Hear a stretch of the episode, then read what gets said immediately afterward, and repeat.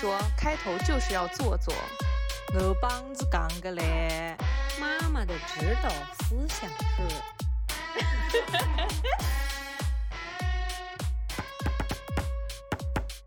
大家好，这里是宁宁开门。Hello，大家好，我是凯子，欢迎大家来到第四期 Hello 也有可能是第三期。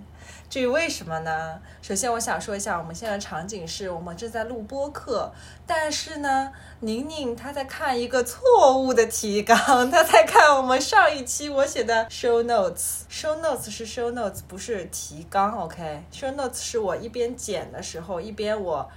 就是说，哦，我大概讲了些什么，我就写在 show notes 里面，然后是写在那个节目简介里面。对呀、所以我说啊那你，大家好，我是宁宁。你在看上一集的 show notes 干什么？我我就是想说，我来我来翻盘一个开场，因为上一期的那个开场我讲了很多遍啊。你又写说大家来数一数宁宁到底说了几次开 场？你在在意这个吗？对呀、我的形象就是就是这么一个傻傻的人吗？那那行吧，那我们可能这个是第三期，也有可能是第四期，也有可能是第三期。具体为什么呢？因为今天下午其实我刚刚剪好了，原本是用作第三期的素材，然后一边剪呢，一边又觉得我们聊得太沉重了，一边剪呢，一边又觉得我对工作，我对我的工作的感受太负面了。我们那一次录的时候，我讲的很多东西都是比较片面的一些。甚至于说，如果，不跟闺蜜在一起是绝对不会说的话。呃，就是正因为跟闺蜜在一起，所以讲的很多话都显稍显负面了一些。觉得还在犹豫，到底要不要把那一期的内容发出来。但是呢，我们说时迟那时快的，又要赶工期来录第，maybe 是第四期了，对，哎，先录着吧。现在就是第四期土币，啊，OK，我第三期土币。你确定第四期的这个话题会？难道不是一期比一期沉重吗？我们今天要来聊的话题是，呃，作为一个普罗大众，回顾我们这三年，还债的经历，啊还卡各债的经历沉不沉重？就是去还信用卡卡债的这三年，原本以为一路走来都是心酸，但是其实我们发现承担责任比想象中的要简单一些。嗯，是的，所以所以这个时候就会谈笑风生的来说这件事情。要展开这个话题呢，首先我们要说一下我们俩的这个情况，不一定是大家都会面对的一个情况。但是我最近我下午在刷抖音的时候，看到一个非常令人震惊的数据。嗯，你知道现在九零后的信用卡负债率是多少吗？就是说，比如说十个九零后当中有多少个人他是欠信用卡的？你觉得怎么样的一个数字？十个就有十个啊。呃，倒也没有那么多啦，十个里面只有九个而已。我觉得可能是参数不够大吧，十个的话呃，一万个里面对有九千千个，对，对，那还是有一千人，对对，那十万啊，算了，我们不算这个数学账了啊。作为一个数学黑洞，我就不算数学了。所以说这是一个比较很，惊人。我觉得蛮惊人的。作为我也因为我不太会和身边的人去聊，哎，你有没有欠信用卡？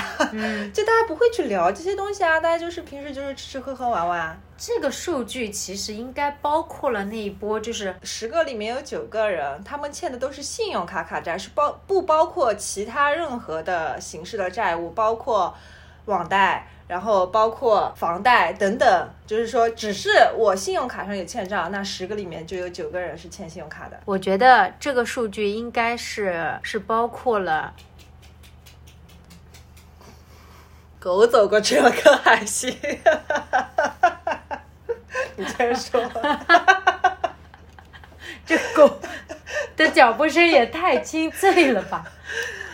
嗯，我觉得这个数据之所以高，它可能就是包含了你你是刷信用卡的，现在九零后拥有信用卡的人应该很多吧？然后你这个月刷了，下个月还的这种也是属于有卡债吗？你的这个数据的参数是什么？就是你现在信用卡上有欠账，不管你下个月还不还得起，啊你现在啊信用卡上有没有欠钱，那你就是属于这样的一类负债人群。啊，那那那我相信，就是这么高的比例是可以的，是会有的，那你现在觉得这个数据就是合理了，是吗？嗯，合理了。刚刚我甚至于觉得十个有十个都是合理的，也不知道为什么要来掰扯这件事情。所以我就是觉得说，其实我们的这个经历还是非常值得分享的。然后大家如果有和我们类似的情况的话，也欢迎和我们来进行一个讨论，或者说，呃，大家有什么自己。呃，理财或者说，其实理财这件事情，我们没有必要把它想的特别的高深远大。其实理财，你可以把它扩充成词语，就是整理我们的财富嘛，对吧？不一定就是说你可以保值或者说升值，不一定是一件非常整理我们的财富类，这个时候不得不讲一下，整理我们的钱财就可以了。啊，整理整理不了财富，都是一群在这边分享欠信用卡的人，还在整理财富类。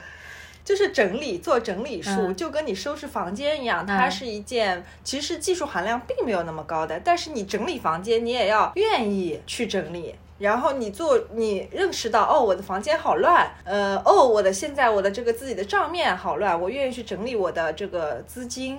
我觉得这是一个首先是从意识出发的一个问题。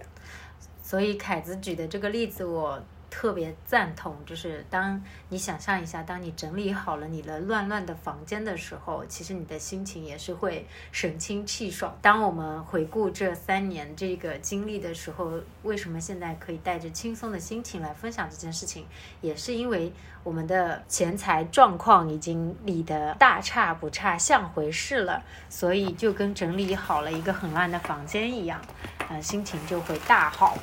是这样子的，呃，其实刚刚这个比喻也是我突发奇想想到的，但是我现在觉得特别的贴切，贴切，嗯是吧？对，那么下面我们就开始进入主题吧，我们来讲一讲这过去的三年。呃，我看了一下我们俩，嗯，今天下午刚写的提纲，其实真正我们意识到这个问题已经是四年前了，对吗？一八年的下半年，快年底了，然后那个时候，其实因为我们两个人就是，其实真的就是普普通通的打工族，然后完了之后呢，就是平时几乎月光，吃吃喝喝玩玩，然后月光偶尔欠欠信用卡，对吧？就是和大多数人一样，你并没有觉得那样子有任何的问题。是呃，比如说去哪里旅游个一趟啊，两三天你就花掉了几千块钱啊。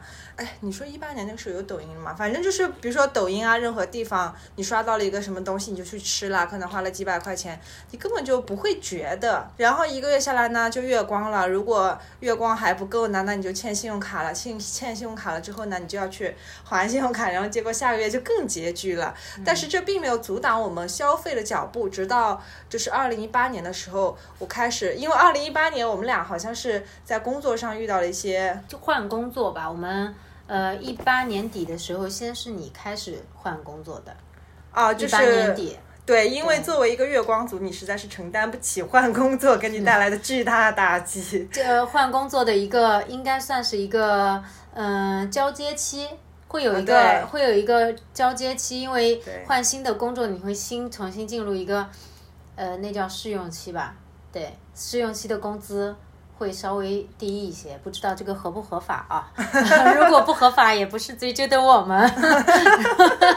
一八年的十月份，凯子呃换了一份工作，在我们认识以后，那是你第一次换工作，然后有三个月的试用期，然后在一九年的五月份，你又换了一份工作啊，然后又有三个月的试用期，是这个样子。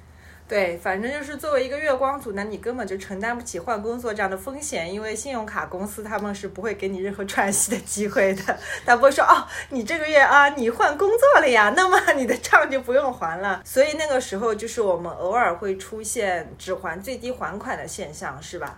然后其实我们只还最低还款的话，就是心里还是觉得虚虚的、怕怕的。嗯，那是最早的心情。然后一九年是最放肆的一年，回想起来可能会有一点，呃，因为一九年会，我我具体没有那么清楚了，只是一九年的时候我们的消费观，因为信用卡，我我现在回想起来，为什么有那么多的人，我不知道大家是不是这种同感啊，就是他给你一种不是花的自己的钱的感觉。一开始你去透支它的时候，你就会刚刚凯子说的，就是很形象，就是虚虚的、怕怕的。哇，我最低还款，我这样可以吗？哈哈，就是唯唯诺诺的。然后等到你连续几个月最低还款，然后你又发现说，哦，我可以拥有这么多钱。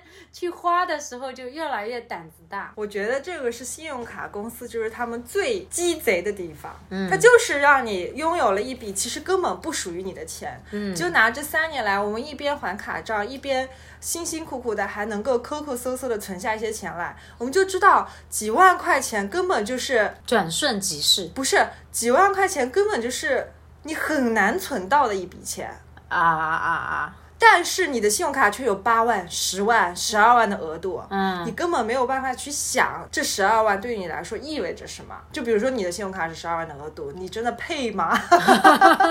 我突然觉得交通银行是一个非常。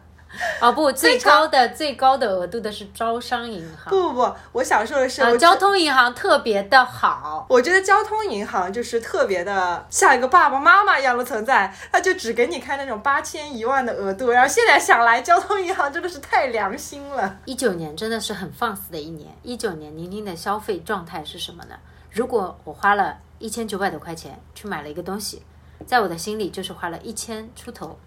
如果我这个月到手拿了七千四百多块钱，我就会觉得我已经挣了八千。这挣的是路的是按多了算，花的是按少了算。就是你的世界的逻辑的四舍五入的方式，跟对跟世界上其他人都不一样，是吗？跟世界上的四舍五入的标准都不一样，其他人都大概是按标准走的。我们去直面自己的。呃，不能说叫犯下了错误吧，就是说直面这是我们做过的事情，然后那个时候已经是一九年了，是吧？嗯，已经是，呃，在收入不稳定且花销还保持的情况下，已经是一年过，差不多有一年过去了。嗯，然后我们做。我们去面对这件事情的过程也挺痛苦的。这个过程让宁宁来说吧。就是一九年的，其实甚至于一九年那个时候都没有逍遥一整年，就逍遥了一个上半年，然后去了好多的地方。到四五月份的时候，还最低还款都甚至于，因为我那个时候不止欠了一张卡，然后呢，你去还所有银行的最低还款累加起来都不是一个。非常低的一个金额是呃，因为那个时候你你的就是职位岗位也在变动嘛，就是有很多不确定的因素每个月。然后那个时候，当已经感受到你去还所有卡的最低还款，都会觉得我我拿完拿完工资，然后他们就去 k 去 k 去 k 去 k 去到了各个信用卡里的时候，就觉得哪里不对了，于是我们就开始盘。手里信用卡的账 是我们吗？呃，是一开始还想要瞒，然后后面实在瞒不住了，然后就我们开启了第一波，先去把所有的卡卡账单打出来，确切的欠款，不要看当期要还款的，是把所有的银行卡的欠款都。罗列出来，然后找到那张欠的最多的卡，呃，狠心的。当时我印象当中，这里我打断一下啊，那个时候宁宁是怎么瞒我的呢？给大家举个例子啊，比如说他给你看他的那个 欠款记录的时候。他会拿那个手机在你面前晃一眼，然后说：“哎，你看就这么多呀。”然后说：“哎，那就是这个一万多块钱。”我说：“你拿过来放在这里。”我说：“这个是你这个当期账单要还的钱，你要看的是你这张信用卡到底欠了多少钱，因为有一些。”因为有一些分期的账单，它是不会计入在你当期的这个账单里面的，所以你要怎么样去计算你欠这这张信用卡到底欠了多少钱呢？其实最简单的方法就是用你的用你的总额度去减掉你的现有额度，那就是你欠的钱。所以说我们就是用这种方式理清了。我先来数一下啊，我们当时一共欠了一二，哇，我们那个时候。哎，我们那个时候还在借借呗，哎，嗯，一二借呗是怎么来的？知道吗？就是因为当还每一张信用卡的最低还款，它超出了我这个月的。收入的钱的时候，你去哪里搞现钱呢？借呗就是那个时候会借的，那信用卡也可以提现的呀。信用卡提现的手续费也很高的，而且你信用卡里都没有额度了，你还去哪提现啊？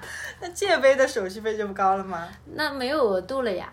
好，反正包括花呗、借呗，然后还有其他几张卡，我们一共是一二三四五六，一共是六个卡。这六张卡呢，我们就是 一一帧帧一线线啊，不是一笔一画的把每张卡上的欠款的这个精确到几分几厘。分后面是离吧，嗯，几分几厘，把它写在了白纸黑字上面。然后我现在正在看着这个 白纸黑字的账本，然后最后加出来一个总金额是，当时其实是有点震惊到我们俩的，因为你光看每一张卡每。光看每一期每一期的账单的话，你是根本意识不到原来 in total 你欠了这么多的钱。其实我去回忆这一段的画面，跟凯子应该是有一些差异的，是我们现在回忆，然后宁宁才敢说。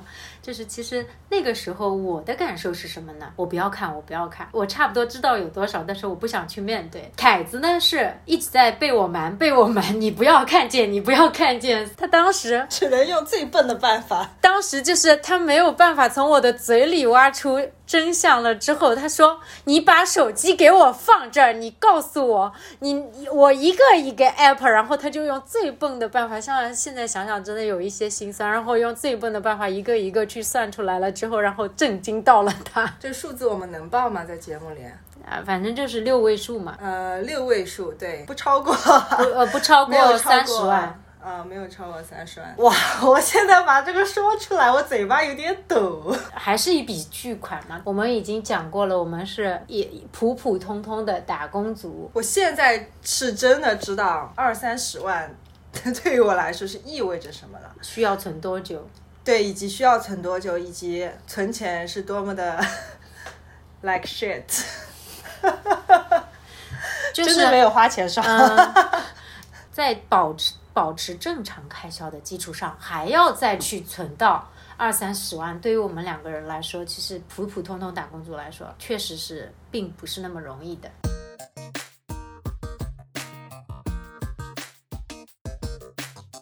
嗯，所以当时我们面对了这，不管是对于当时我们还是对于现在我们来说，都是一笔巨款。面对了这样一个数字之后，我们的第一步就是说，我们挑了一张，最当时我们高额是度的对，挑了一张不是最高额度的，是最高欠欠款欠钱最多对对的对一张卡，把它给分期了。然后那一次的分期的话，考虑到每个的还款的压力，我们只能够分了三十六最期对。能够分的最长的，而且我记得好像是分的期数越长，它的利率是越高吧？它是到还是总12总利息越高？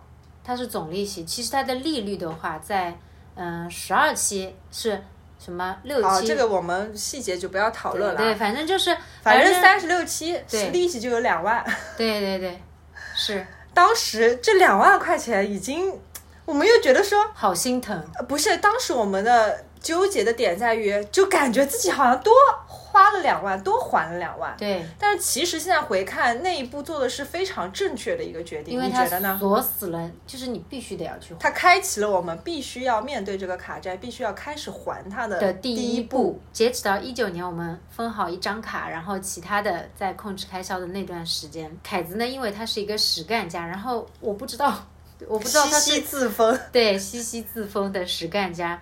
嗯，我不知道他是基于这个实干家的这种特性，还是说他真的是被这笔钱震惊到了，所以他有很短暂的一段时间情绪都是不怎么稳定的。再加上他又是老来师这么一个职业，又是一个老师，然后他永远站在那种正确答案的制高点，等着你。等着我。然后自从这件事情东窗事发了之后，我的地位就是有短暂的那么背了一个紧箍咒一样，对吧？头上戴了个紧箍咒，然后他动辄一有什么。风吹草动，他就会开始给你念咒了。你的卡，你的卡，你的卡，你的钱，你的钱，你的钱。那个这个地方还有一个小细节，就是呃，凯子这个实干家，当分完所有的卡，当我们的钱都各归各位了之后呢，他身兼了一个财务总总监的一个这个责任。他说：“你 我来管钱，你这个四舍五入我受够了，我你算不清账的，呃，我我我我太害怕了，以后这些账每个月必须到我这里来过一遍，以及你每个月发薪日那一天，那个时候我记得是十五号，不是现在是十号，然后发薪日那一天。拿你的收款短信，就是他对我的信任度，当时这么回想，简直就像盯贼一样。那一段时间可能把 app 把它给绕晕了，然后说你收到工资的那天什么时候收到？我要看短信对照你给我转账的钱，一分钱都不能错，全部转给我，然后其他所有的我来安排，多少钱要转到正常还的分期里面，多少钱要拿出来作为生活费。全我来，全部我来，你你一分钱都不要经手。所以从分完卡债的那个时候，我就开始领每周 生活费，每周是最早的时候好像是五百吧，嗯，每周，嗯嗯，然后一度可能因为犯了一些错误，又缩减到了三百。就不固定，那个时候突然觉得我手上掌握的权力好大呀。对呀，就是就是拿着拿着所有我们两个人的，虽然也并不是什么巨款，但是就是。都支配权全在他手里，于是呢就闹了很多笑话。然后先是呢，我记得印象最深的时候是那个饼干事件，你还记得吗？那个时候我的每个星期的生活费是三百块，然后呢是指那个阶段是三百是吗？三百，那个就饼干发生的那个阶段是三百。然后三百呢，当然凯子没有那么的恶毒啦，就是他这个三百是不包含加油，不包含那些额外的开销，这三百就是给我来吃饭的，就是保证你的温饱。祝你活下去。对，因为我反正开车把这钱还完，活着能够去上班，然后再把钱挣回来，把钱还完。对，不要低血糖晕在那里。三百就是只负责吃。对，嗯嗯，那那那时候呢，我会哎，但是我要插一句啊，一个礼拜三百，但是那个时候你一天在外面只要吃一顿啊，不止哦。你有的时候会带饭啊，我会带饭。那那那我是为什么带饭的呢？就是我以前也不带饭啊，但是但是那段时间不得不你要省钱啊，就开始啃妈妈 鼻子鼻子塞了，然后啊 OK，我们回到饼干时间，那个时候我每周的生活费是三百块，我呃凯子他是老师，然后我是教培机构的，我们有的时候我唯一会透透透新鲜空气的日子，就是说可能我休息的时候。呃，跟我的三五好友，然后出去。你三也就算了，你有五个好友，喂，有三五好友，二三好友，两三好友，出去转转。然后那天呢，好死不死，我的朋友他们没有这些困扰吧？可能我不知道。去带你去带我带我去了一个非常高级的超市，非常高级的超市，呃，高级的进口超市。嗯。那里面的东西都死贵。那段时间呢，我们两个人就是凯子定的规矩，就是要知趣一点，就是对于这一类的高消费，就是敬而远之。我们可以去村口的小便利店，稍微你可以说大润发好啊，就去大润发买就就是相对平价的一些。超市，然后那天好吃进口饼干，你吃大润发的饼干对，大家大家听着这个轨迹就知道那天的超市发生了什么。宁宁在朋友面前又死要那个面子，然后也买了一些。是他们让你买那个饼干的吗？不是他们，就是在逛的时候，他们就说：“哎，这个好吃的，那个好吃的，然后拿三拿三。”所以我那天不止买了一个进口的饼干，我还买了一大袋。薯片，嗯，是洋葱味的薯片。呃，那天凯子是有拨款给我，因为那边的面膜很便宜。对你说到重点了，对这件事情性质在于你跟我说你只是去买面膜的啊，结果买回来了一堆杂七杂八的东西。这还没有到重点，你但凡你买的是你自己爱吃也就算了，那个饼干最后是我吃完的。但是因为那个饼干根本就没有你想象中那么好吃，然后你也不爱吃。这个已经是事后了。我买回来的当天，凯子就已经震怒了，然后他结合了好大一个火，发了好大一个火。可能他算完，他以为他自己就是我，我要承担一切，我要陪你一起，我支持你。多多少少他心已经被撞击到了，所以那可能是个气口。然后那天看到那个饼干的时候，他问我，呃，这个多少钱？你不是只去买一个面膜吗？你哪里来的钱？你一个星期三百块钱，你自己去承受。你现在这个眼角的泪花擦一擦，好不好？你这个一个星期三百块钱，你自己承受。然后他一边说的时候，他自己就哭了，然后说：“你要是这个星期不够钱吃饭，我可不再给你了。”一边说又一边，我不知道是悲愤交加还是什么东西。我又又又有一点，其实当时的心情跟现在不一样，现在是可能反过来都有一点心疼他了，甚至于说，但是当时的我就。就觉得很不能理解，你要发这么大一个火，就因为一个饼干，而且他还对我说出了特别特别过分，当时觉得好过分啊！说你现在什么情况了？你还配吃这样的饼干吗？你 你现在是笑出来的眼泪还是笑出来的眼泪？真的吗？对，我以为你想到那些心酸的事情要哭了。没有我，我最多就想到，其实你当时的，我现在更多的能链接的是你当时的感受，因为我现在比较平静。好吧，其实大家不要觉得我非常的苛待宁宁啊，因为那个时候其实我手上的钱也非常的紧。他虽然说他每个月的工资全部都给到我这边，但是我是和我自己大家子要开销呢，两张嘴等着吃饭呢，还有两条狗。哦，对，那个时候还有两条狗，豆豆还在。豆豆，我们有一期，他们还不认识豆豆。好了好了好了好了，我们不要嗯，愿豆妹豆豆 rest in peace。OK。因为那个时候虽然是宁宁把工资都交到了我的手上，但是我是把她的工资和我的工资都混合到了一起之后，我再就是分成一小块一小块的去。呃，理这些钱，所以说宁宁的生活费是一块，然后我自己的生活费是一块，各种啊，反正就是每个月还是紧咔咔、紧咔咔的，就是没有，还是那种月光的感觉，只不过就是我们的生活的支出压缩了，然后空出了一块钱去还债而已。而且那个时候有一次到月底的时候，我们办公室。有一个同事要结婚了，然后我要凑份子钱，然后结果我的钱已经不够了。那个时候好死不死，那个同事份子钱要现金，反正不管是现金还是微信转账吧，我也不太记得了。那个时候我指的现金就是不能去刷信用卡，对，就是你得拿出现金来，然后就是我现钱，我连几百块钱我都拿不出来，我就试探性的问了宁宁，我说宁宁你还有钱吗？给我凑点份子钱。结果我很豪的说，你非常豪气的甩给了我两百块钱，对，说拿去，因为那时候已经月底了。对我当时非常的不可置信，我说啊你还有钱，我居然有两百这这个份子钱的故事是发生在被凯子在那次饼干事件好好治了一下之后，宁宁再也不敢了。所以说，其实你每个礼拜三百还是能省下钱的。那时候五百了吧？嗯，不，反正不确定，反正那次反正我就是有两百块。那次份子钱就是宁宁的高光时刻，期间我还好两次，嗯，就是很尴尬事件。一次是我记得很。清楚是因为我我那个应该已经要到一九年底了，然后我又换了一份工作，在中心就是老板之下，所有人之上，管理者的这么一个形象。那次那次是一个周末，记得很清楚，就是我很忙，然后我们前台小姑娘就特别。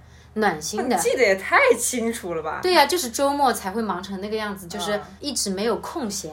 这种画面记忆真的是太令人惊叹了。对，因为然后然后然后那个前台小姑娘呢，她也是，嗯，就是暖心，她是她帮我主动点好了外卖，嗯，然后呢是跟他们，当然没有什么特特地地为我点啊，他们自己也要点，心想说就点一份一模一样的，到时候如果我吃的话就吃。因为毕竟那个时候已经过了一点钟了，好啦，他就帮我点好了。等到我忙完出来，已经一点半了，他就很暖心的说啊，帮呃嗯，校长帮你点了份外卖。校长帮你点了份外卖，那我到底是什么职位呢？校长，我帮你点了一份外卖，好了吧？嗯。然后，然后当时我就尴了个尬了，因为我跟中心的员工之间是不可能有。支付宝的来往的，难道我让他帮我打开他的收款码吗？然后为什么不可以啊？他不不用支付宝，我不记得了。要么就是我问了他，他不用支付宝收钱，然后他说转微信。那么下意识的当然就是这样子，我会跟他去聊那么多嘛？就是你可能没有这种概念，就是我们我跟他的距离感还是在的。凯子每个月呃每个星期给我打的生活费呢，都 只打在支付宝里面，我的微信是一分钱都没有的。这插出去一点点。最近我刷到一个抖音，就是这次那个河北哪边，他们也核酸 核酸检测的时候要交八块钱扫微信，然后那个男的 八块钱都没有，他扫出来了之后说这个能不能花呗支付？然后那里所有的医护人员都笑开了花，说来八块都没有。然后，然后他说：“哎呦，我老婆管的有点紧的。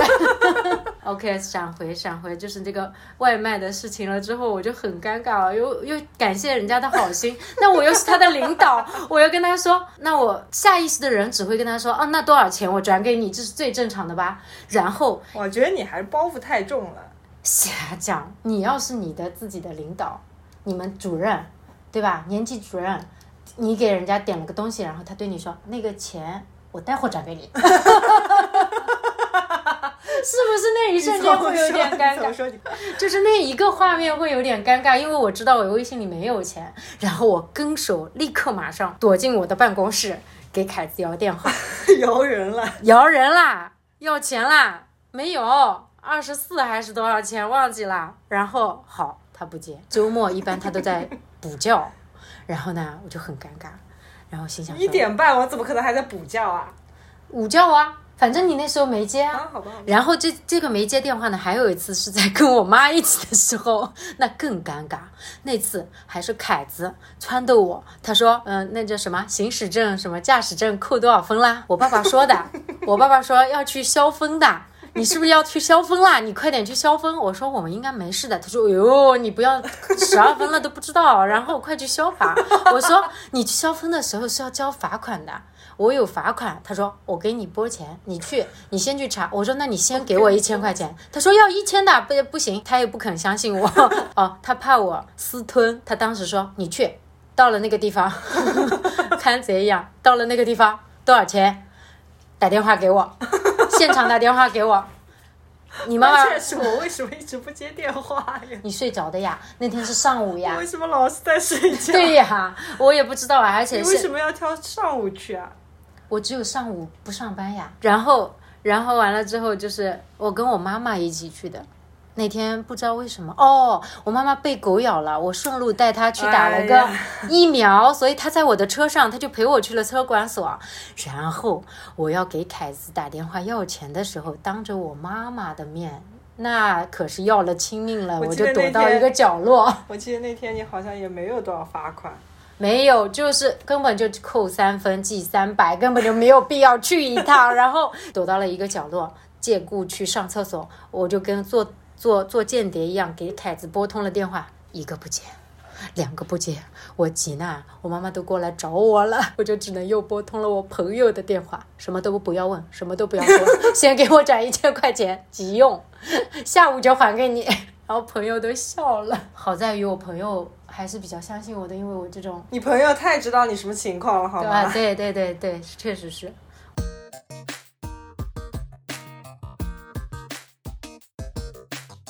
磕磕绊绊，磕搞搞又笑笑，抠抠缩缩的过了一年。对，抠抠缩缩的过了。然后我们就要面对当时分完期之后，还其实还剩了一大半剩下来的债务。嗯哼，还是要想办法解决嘛。对。然后那个时候凭我们俩的能力，实在是没有办法解决。因为因为我们就是二零年初就全国疫情了嘛，嗯，然后居家了，嗯，然后我们有大量的时间待在一起。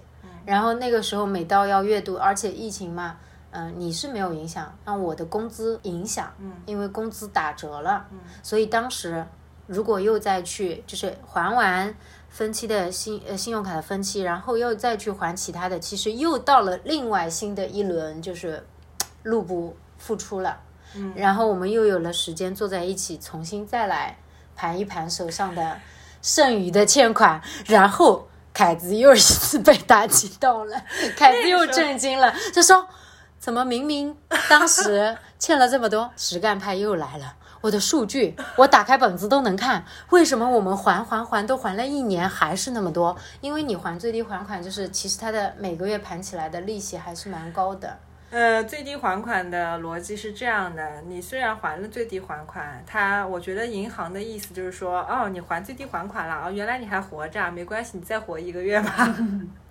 就是给给你一个这样，但是他每天每天每天都在给你计算利息，就是你没有还钱的没有还的那部分钱，所以说我们都在滚，然后我们认认真真还了一年，抠抠搜搜还了一年，最低还款等于啥也没还。然后当时凯子的世界就崩盘了，第二次崩盘。是吗？对我那时候崩溃了，你崩溃了，我都不记得了，你你你崩得很溃，我都崩在当时当下了对了。你都崩在当时当下了，比比饼干也好不到哪里去，就是。那次是震怒，那次是发了好大的火，但是那个时候是发火的啊，就是饼干是发了好大的火，啊然后当时又盘了一次，到疫情过后，应该嗯是二零年的四月份，我们还没有复工，嗯然后那次是可能有一点点沮丧，加之、啊加上加之一点点的崩溃，就就觉得不能这样下去了，因为实干家的另外一个特质又起来了，我要活，我要活，我 我要想办法。然后凯子当时立刻马上想到办法说，呃，那那句俗话怎么讲来着？养兵，这个当然不是用在朋友身上不恰当的比方，养兵千日，用用兵一时。你这个比喻太不恰当了，好吗？Sorry，就是凯子当时崩溃之余，他一边崩溃一边流泪，一边说我们不能这样，又哭了，又哭了。那一年多他流的眼泪真的可以，真的用什么装啊？我不知道，铁桶，那肯定是不止的，可以用那个水缸，就是司马光砸的那个缸，都装满了。嗯，然后然后反正简而言之就是我们去还是找身边的朋友挪了点钱，凯子当时对我说：“我们就去找一下朋友吧。”我记得太清楚了。然后当时宁宁整个人陷入每个细胞都在尴尬，然后抗拒，抗拒，就说不要，我不想要让这些东西，这些东西给你知道，已经是我被就就跟那个柜门被踹踹开差不多，踹开，柜门被踹开了差不多，然后我是被动的被，虽然钱也不是我一个人花的，但是确实不怎么光彩。可能那个时候没有办法像现在这样去用语言总结，就是。嗯，也三十几岁的人了，对于自己的一个财务状况，没有一个最基本的一个理财观念，不说是把财富变得越来越多吧，至少不要把它变到这么越来越全是负的。全负的，我觉得这也是人的一项能力吧。自视过高如我，把自己就是彩礼成了这个样子，确实会觉得有一点点。当时可能只是一个感觉，觉得这是不光彩的一个事情。我当时对你的那一系列行为的理解，就是朋友之间就应该单纯的、单纯一点，不要有这种钱啊什么的有的没的设计。但是当时我们俩真的是走投无路了呀，你当当时这只是一部分，可能我我更大部分的百分之 百分之二十是你刚刚说的那样，然后百分之八十我觉得还是我该死的面子，可能空虚虚无的那种面子。其实我现在是一个事后并且是冷静的一个状态，我是能理解你的。如果说我欠了那么多钱，我要去问西西借钱，我是真的开不了这个口，我会问我妈要钱，但是我会问我妈要钱，哎，然后我妈就一声叹息。但是现在还好，就是我们还是在朋友的帮助下，然后我们也自己对吧，吭哧吭哧我们的。募募到了资，我们当时带着我们的计划书，计划书当时还当时我们做的计划书，啊，我们当时还做了计划书，对，是你在你的主导之下，还是我主导的。因为因为你是这样子的，你不是一天说服我的，因为一开始的时候你很崩溃，然后完了之后过了几天。没有到下一个还款日的时候，因为那那时候我们在在家办公嘛，那时候都是、你隔一天等状态又好一点，又有力气了，然后再来跟我聊一聊这个事情。然后你说，嗯、你看啊，你你 我的计划是 对先是说服我说我们去试试，或许他们会有一种可能，确实会有一点觉得哎呀你怎么这样子，对吧？嗯啊、或许也不借给你，又或许你以你对他们两个人的了解，因为我们有目标的人，你的计划的第一步是找到目标的人，在朋友里筛选出了两个。两个可以去见，当时只有一个，当时最早啊。只有一个，然后说但是我们空口去直接去说，直接开口去问他要钱，说是要详细的写下来，我会做到类似于像还信用卡一样，嗯然后每个月每个月还他多少，嗯然后多久之内还给他，并且你来做这个类似于是保人一样。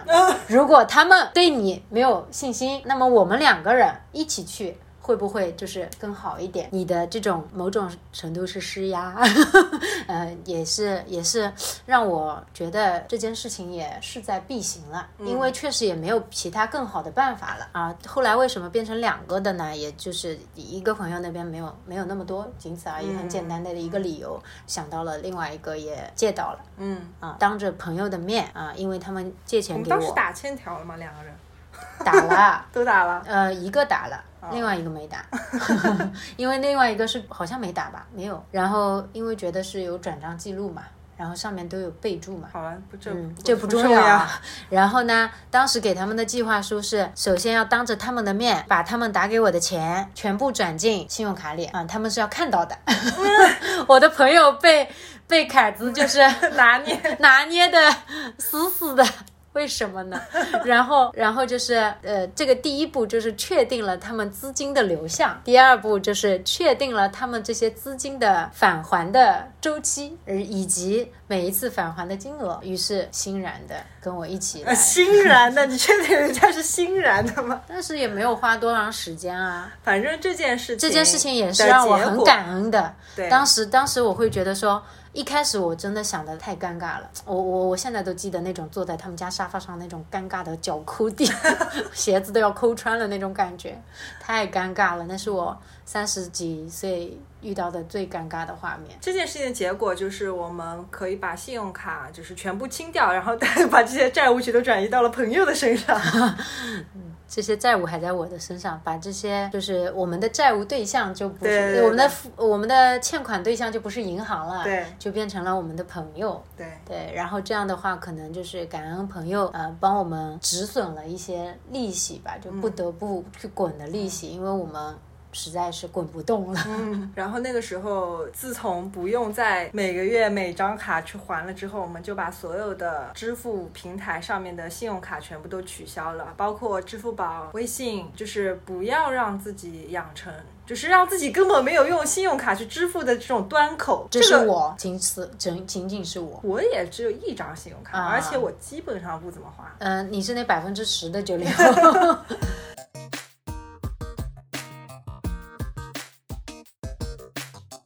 时候，我感觉我们两个记账记得也很认真，用方言讲就是记得很咬油，知个账知道是咬油，到是不得了。对，因为每个月都是记的那种支出，支出，然后就觉得啊，怎么这个月又花了这么多钱？我的妈呀！甚至于经常发出这些钱哪里来？我的钱都哪里来的？我又都花到哪里去了？就这种感觉。然后时间线就要来到二零二一年了，是不是啊？对，更清晰的流向了，然后每个月都会规划出呃一笔还在还的那个三年期的第二年，嗯，呃，就是二零年是那那笔的第二年，有一块是每个月每个月要去还给朋友的，嗯，然后再一块就是我们两个自生活费，再一块就是。如果我们还有一些些的结余，因为这个呃，来到二零年的疫情复工以后，慢慢的，因为可能这个也是吸引力法则吧，因为我们做了这一系列的努力之后，其实整个的焦虑感在那个时候已经慢，已经一下子减缓了很多。嗯呃，我们工作上又趋于稳定了。嗯啊、两个人的工作也有了新的趋势，然后收入呢，其实较一九年度来说，虽然有疫情的影响，但是就较一九年度还是增长。于是我们就整个的一个就是磕磕绊绊来到二零年，然后终于稍微平二一稳的、稍微平稳的又进过渡到了二一年。嗯，然后二一年的五月份，我们当时是第一笔欠款，第一个第一个欠款人，第一个朋友的、啊第一个朋友的欠款还清了。对然后当时你的感受是什么样子的？当时就是当我那笔还清的时候，我的朋友 给我发的短信是，因为每个月我给他转完账，我都会给他留个言，嗯然后呢，他都会在收到以后给我回复收到，然后呢，有的时候会调侃我又来上供了。然后到那一期最后一期还完的时候，然后他就说你在我这里赎清了，就是赎赎回了，赎回了。然后然后他也会觉得说赎身成功。对，赎身成功。你你下个月开始就就不用到我这里来报道了。嗯，然后每个月都非常的准时，而且我我回想那段经历，我两个感想，就是第一个是我每个月真的就是要面子也是有好处的，尴尬归尴尬。然后过后，我真的是每个月一拿到工资，我第一件事情就会给他转账，我不会允许自己有任何一个月。当然，我们这一年十二个月当中，肯定会有，比如说某个月，因为我做的工作也有浮动浮动嘛，嗯，然后我就不会允许说啊，我自己会去跟他开口说，这个月好像又有一些别的支出，因为我们有的时候还会要交保险啊，在当月就会是一个大又一次大笔的支出，然后我就不会允许自己。去跟他讲任何的理由，再晚我都会把钱打给他。所以等我还完他那次，他就我们是很也算是闺蜜的那种朋友，其实平时是不会讲那么客套的话的，就是觉得我很靠谱。然后这种时候我也会觉得，虽然我是个借钱的人，但是能够让朋友有这种感觉，有有借有还。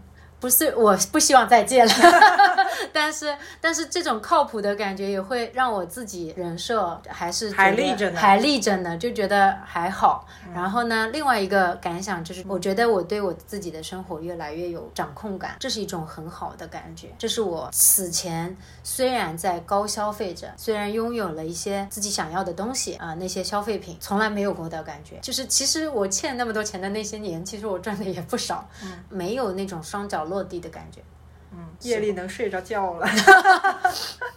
然后我们也因为这个还钱，房间里的大象，这个无法忽视的这一件事情，对吧？它是一件非常有规律的事情。那所以倒逼着我们俩呢，也只能够非常有规律的去花钱，对吧？这种消费的习惯也好，消费的计划性、消费的复盘这些行为，我们呃到后来虽然账每个月没有在非常细的去记。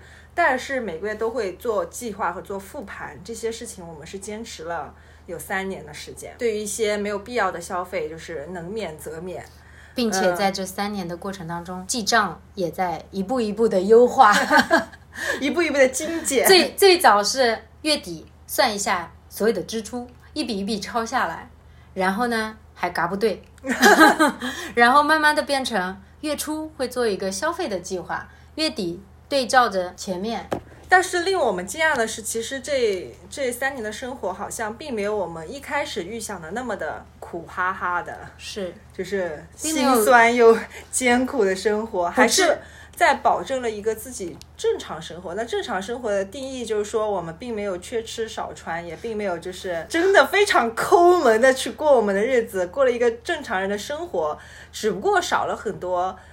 超前的、没有必要的，或者说一时心血来潮的那种消费。所以说，我们现在的话就是来简单的总结一下吧。对于过去回看这三年，因为我们 马上又要到五月了，马上我们这三年的服刑时间 就要到了，就是曙光在望啊。为什么我一开始会说我们现在可以非常谈笑风生的来回顾这三年，也是凯子刚刚说的那种就。比想象中的好很多，并没有说苦哈哈，有一点画面感的。举个例子，就我可能本来想象着说，比如说走到一个蛋糕店，看着那个橱窗里，就跟我们以前流行的那种火柴的小女孩。就比如说星巴克吧，你你你走进去，你点一杯咖啡，你看到旁边一个 一个那个我们喜欢吃的那个叫什么黑森麦芬，然后你就会舔舔嘴巴，算了算了，我在还债。但是也并没有，也不至于，没有没有，完全没有这样子。所以，但是我们还是进行了适当的消减、消费降级。对，衣服从穿到嘛，我也觉得依然很好看。是买那种就是可以每年都可以重复穿的衣服。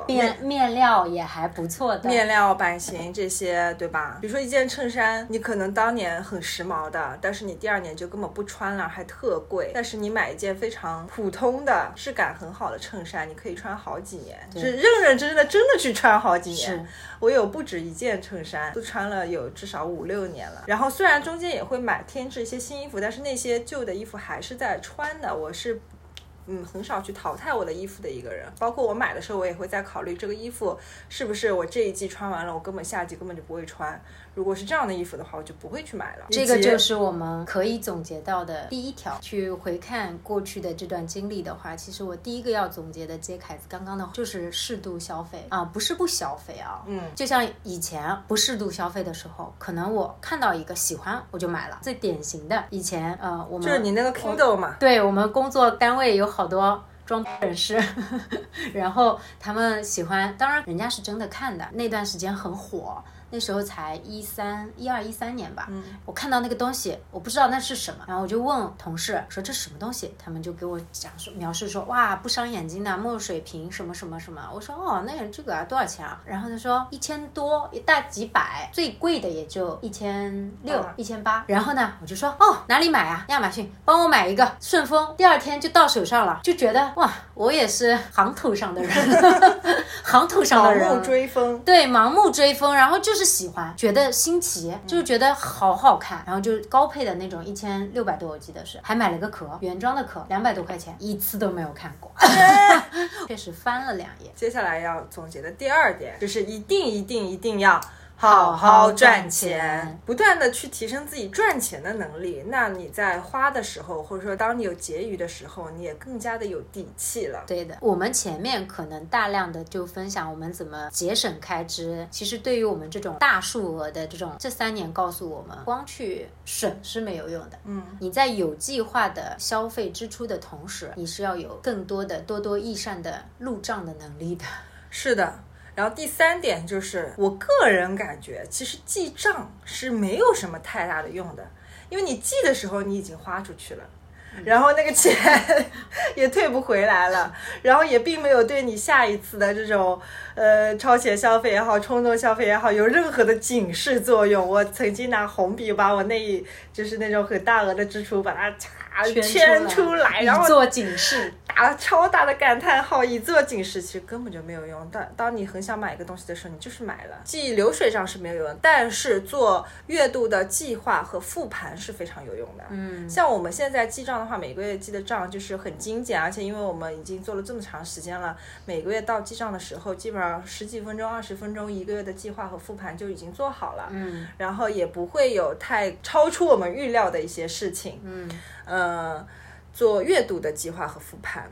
哎，主要的原因呢，是因为我是一个数学黑洞，嗯，这个嘎账是永远嘎不上的一个人。对，这里补充一点，就是我真的是我不知道其他有没有这个世界上有没有同类啊？我在呼唤，我在搜寻找同类，我不知道为什么那些钱流水账的概念是凯子每个月到月底的时候打开他的支付宝，把每一笔他花出去的钱抄在本子上面之后，哎，他加不对了，然后以及我没有写在我们。提纲里，但是我突然想到，就是一我个人的一个小心得，呃，就是你不同目的的花销一定要放在不同的地方，不要放在一个箩筐里。对，就是我看到网上也有很多那种理财的推荐啊，就是说，嗯，你要有百分之十的什么什么，百分之三十的什么什么，但是我觉得。和普通人更加贴近的就是你，比如说啊，大家肯定都会有工资卡，对不对？那你工资卡上就只剩平时生活日常花销要用的钱，会有一部分你暂时不会用到，但是你还没有想好要怎么去打理的钱，那这个钱你就可以暂时放在余额宝里面，因为余额宝的收益也比较低嘛。等到你有更好的投资啊或者怎么样的时候。你就可以把余额宝里的钱转出去，用来进行投资。然后呢，就是第三块钱呢，就是说你是绝对绝对不会去用到的。比如说你会进行一些投资理财、买基金、买股票等等，那又是另外一个账户。那这样的话，就至少狡兔得有三窟。第一窟就是你的生活的钱，第二窟就是你呃还没有想好怎么花的钱，第三窟就是你绝对不会动用到的钱。狡兔三窟是这么用的哦。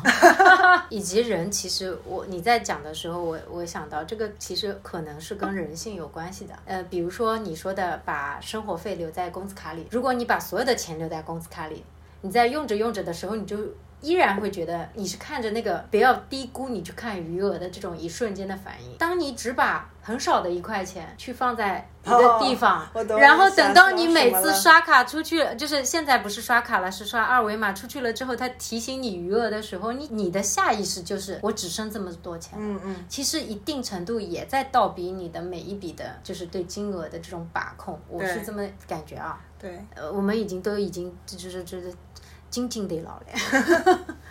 感受上来说的话，啊，刚刚总结了一些小方法、小技巧啊。那么我们在最后总结一下我们的感受。